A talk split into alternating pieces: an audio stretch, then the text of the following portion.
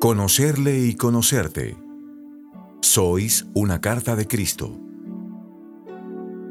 La relación con Dios en nuestra oración está íntimamente unida a todas nuestras acciones en la vida cotidiana. Lo señaló Jesús en su predicación y lo recordaba siempre San José María. Al final del año 57, San Pablo escribe una carta a los cristianos que viven en Corinto. El apóstol es consciente de que en aquella comunidad algunos no le conocen. Otros se habían dejado llevar por habladurías que lo desacreditaban. Así que en gran parte del texto expone las características que debe tener quien es portador del Evangelio de Jesús.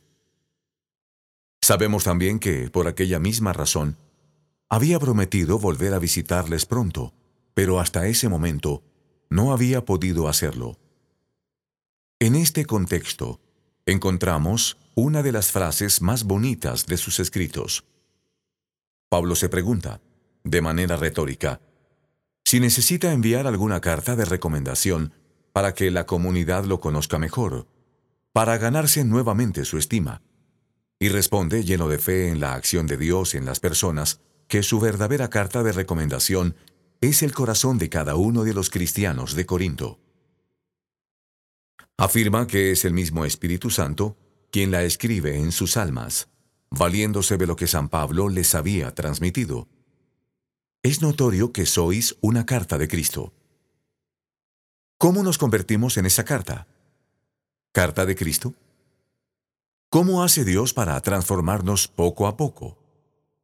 Todos nosotros, que con el rostro descubierto reflejamos como en un espejo la gloria del Señor, vamos siendo transformados en su misma imagen, cada vez más gloriosos, conforme obra en nosotros el Espíritu del Señor.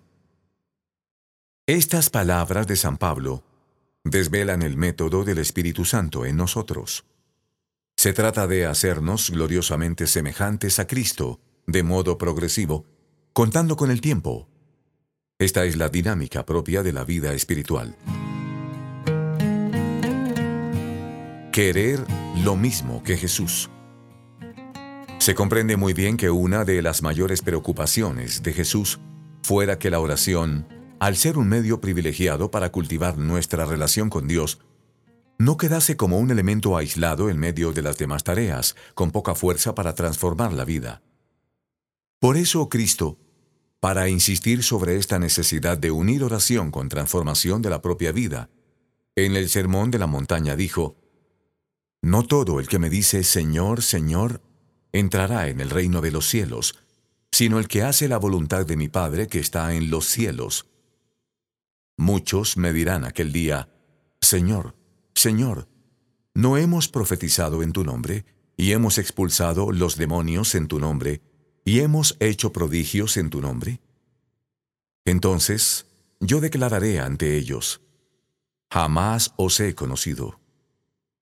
Son unas palabras fuertes, no basta haberle seguido, ni siquiera haber hecho cosas grandes en nombre de Jesús. Se trata de algo mucho más profundo, saber conformarse a la voluntad de Dios. No nos resulta difícil entender esas palabras de nuestro Señor. Si la oración es camino y expresión de una relación de amistad, entonces debe seguir las características propias de un amor de ese tipo. Entre los amigos se llega como recuerdan los clásicos. Aliden vele, iden nole. A querer lo mismo y a rechazar lo mismo. La oración cambia nuestra vida porque nos lleva a sintonizar con los deseos del corazón de Cristo, a vibrar con su afán de almas, a buscar con ilusión agradar a nuestro Padre Celestial. Si no fuese así, si la oración no nos llevara a esa gloriosa semejanza de la que hablaba San Pablo, sin darnos cuenta, nuestra oración se podría transformar en algo similar a una terapia de autoayuda con la finalidad de mantener en paz nuestro espíritu o de garantizarnos un espacio de soledad. En ese caso, aunque se traten de objetivos que pueden ser positivos, la oración no cumplirá su función principal, dar cauce a una auténtica relación de amistad con Cristo, llamada a transformar la vida. Esta importante enseñanza de Jesús nos ofrece una pista para revisar la situación de nuestra oración. El criterio no será ya el sentimiento o el gusto espiritual que encuentro en mis ratos de oración. Tampoco el número de propósitos que soy capaz de plantearme. Ni siquiera el grado de concentración que he alcanzado. La oración, en cambio, podrá ser revisada a la luz del grado de transformación que trae a nuestra vida, a la luz de la progresiva superación de las incoherencias que se dan entre lo que creemos y lo que en último término logramos vivir. Una identificación que se da en el tiempo. El mismo San Pablo, que recibió la gracia de encontrarse con Jesús resucitado en el camino de Damasco, pone de manifiesto en otros textos cómo los primeros cristianos eran muy conscientes de que la meta de la oración era la identificación con Cristo. Así exhortaba a los cristianos de Filipos a tener los mismos sentimientos que tuvo Cristo Jesús. Y afirmaba con sencillez a los de Corinto que nosotros tenemos la mente de Cristo. Ahora bien, tener los mismos sentimientos y la misma mente del Hijo de Dios es algo que no se puede conseguir solamente como fruto del esfuerzo personal o de la aplicación de unas técnicas de aprendizaje. Se trata de algo que es consecuencia, ciertamente, de la propia lucha por hacer el bien de la manera que lo haría Jesús, pero dentro de una experiencia de comunión, la propia del amor de amistad. Así, mediante la gracia, nos abrimos a una asimilación de lo propio de Cristo. En la medida en que es el efecto propio de una relación de amistad, la identificación con Cristo, fruto de la oración, es progresiva, requiere tiempo, por eso recordaba San José María que Dios lleva a las almas como por un plano inclinado, trabajando poco a poco en su interior y dándoles deseos y fuerzas de corresponder cada vez mejor a su amor. En este torneo de amor, no deben entristecernos las caídas, ni aun las caídas graves, si acudimos a Dios con dolor y buen propósito en el sacramento de la penitencia. El cristiano no es un maníaco coleccionista de una hoja de servicios inmaculada. Jesucristo nuestro Señor se conmueve tanto con la inocencia y la fidelidad de Juan, y después de la caída de Pedro, se enternece con su arrepentimiento. Comprende Jesús nuestra debilidad y nos atrae hacia sí, como a través de un plano inclinado, deseando que sepamos insistir en el esfuerzo de subir un poco día a día.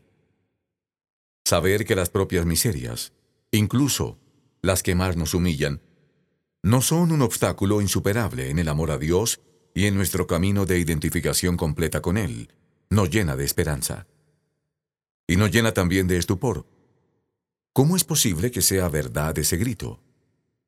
Una vez más de San Pablo, que asegura que nada podrá separarnos del amor de Dios que está en Cristo Jesús, Señor nuestro. La respuesta que solo la oración nos permite percibir de modo completo se encuentra en la primacía de la iniciativa divina. Es Dios quien nos busca y nos atrae. El apóstol Juan ya en los últimos años de su vida lo recordaba con emoción. En esto consiste el amor. No en que nosotros hayamos amado a Dios, sino en que Él nos amó primero y envió a su Hijo como víctima de propiciación por nuestros pecados. Hacer oración es, pues, hacerse conscientes de que estamos en buenas manos y que nuestro amor, siempre imperfecto, es sólo correspondencia al amor de Dios que nos precede, nos acompaña y nos sigue. La contemplación de ese amor es el mayor estímulo para recorrer ese plano inclinado de la identificación profunda con Jesucristo.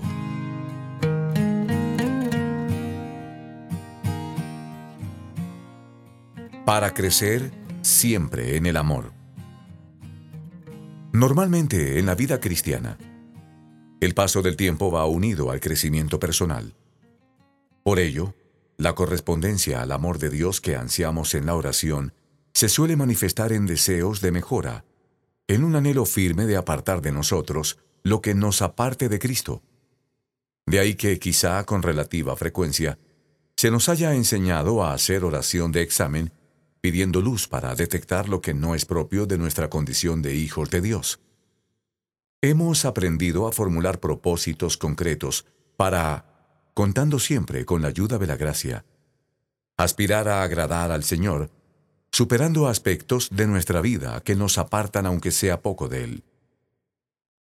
Sabemos muy bien que ese examen y esos propósitos no son un modo de querer conquistar las cosas por nuestra cuenta, sino que se trata de la manera verdaderamente humana de amar. Quien desea agradar en todo a la persona amada, se esfuerza por alcanzar la mejor versión de sí mismo. Sabiendo que Dios nos quiere como somos, deseamos amarle como Él merece. Por eso buscamos, con una saludable tensión, luchar cada día un poco. No queremos caer en la tentación, tan fácil, de justificar nuestras debilidades, olvidando que con su muerte y resurrección, Cristo nos ha obtenido la gracia suficiente para vencer nuestros pecados. Cuando San José María era un joven sacerdote, muchos obispos le pedían que predicara durante días de retiro espiritual o ejercicios espirituales. Entonces, algunos le acusaron de predicar ejercicios de vida y no de muerte. Estaban acostumbrados a que en aquellas jornadas se reflexionase sobre todo en el destino eterno de cada uno, y se sorprendían de que San José María hablase también muy ampliamente sobre cómo vivir coherentemente la propia vocación. Esto pone de manifiesto una importante característica de la misión del Opus Dei, enseñar a materializar la vida espiritual evitando que la oración se convierta en una dimensión independiente y aislada en la vida de las personas. O, como dice San José María, apartarlos así de la tentación tan frecuente entonces y ahora, de llevar como una doble vida. La vida interior, la vida de relación con Dios, de una parte, y de otra distinta y separada, la vida familiar, profesional y social, plena de pequeñas realidades terrenas. Aunque en nuestros ratos de oración no siempre experimentamos sensiblemente el amor de Dios, algunas veces sí que lo haremos. En realidad, está allí siempre presente y operante. Si a ese amor sumamos la lucha en lo que el Señor nos vaya indicando, nuestra vida, nuestros pensamientos, nuestros deseos, nuestras intenciones, nuestras obras, se transformarán progresivamente.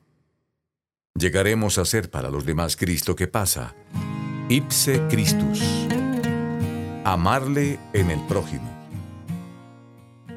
En una ocasión, un escriba preguntó a Jesús, Maestro, ¿cuál es el mandamiento principal de la ley? Recordamos muy bien su respuesta. Amarás al Señor tu Dios con todo tu corazón y con toda tu alma y con toda tu mente. Este es el mayor y primer mandamiento. El segundo es como este. Amarás a tu prójimo como a ti mismo. De estos dos mandamientos dependen toda la ley y los profetas. De esta manera, con pocas palabras, Jesús explicó para siempre la unión del amor a Dios con el amor al prójimo.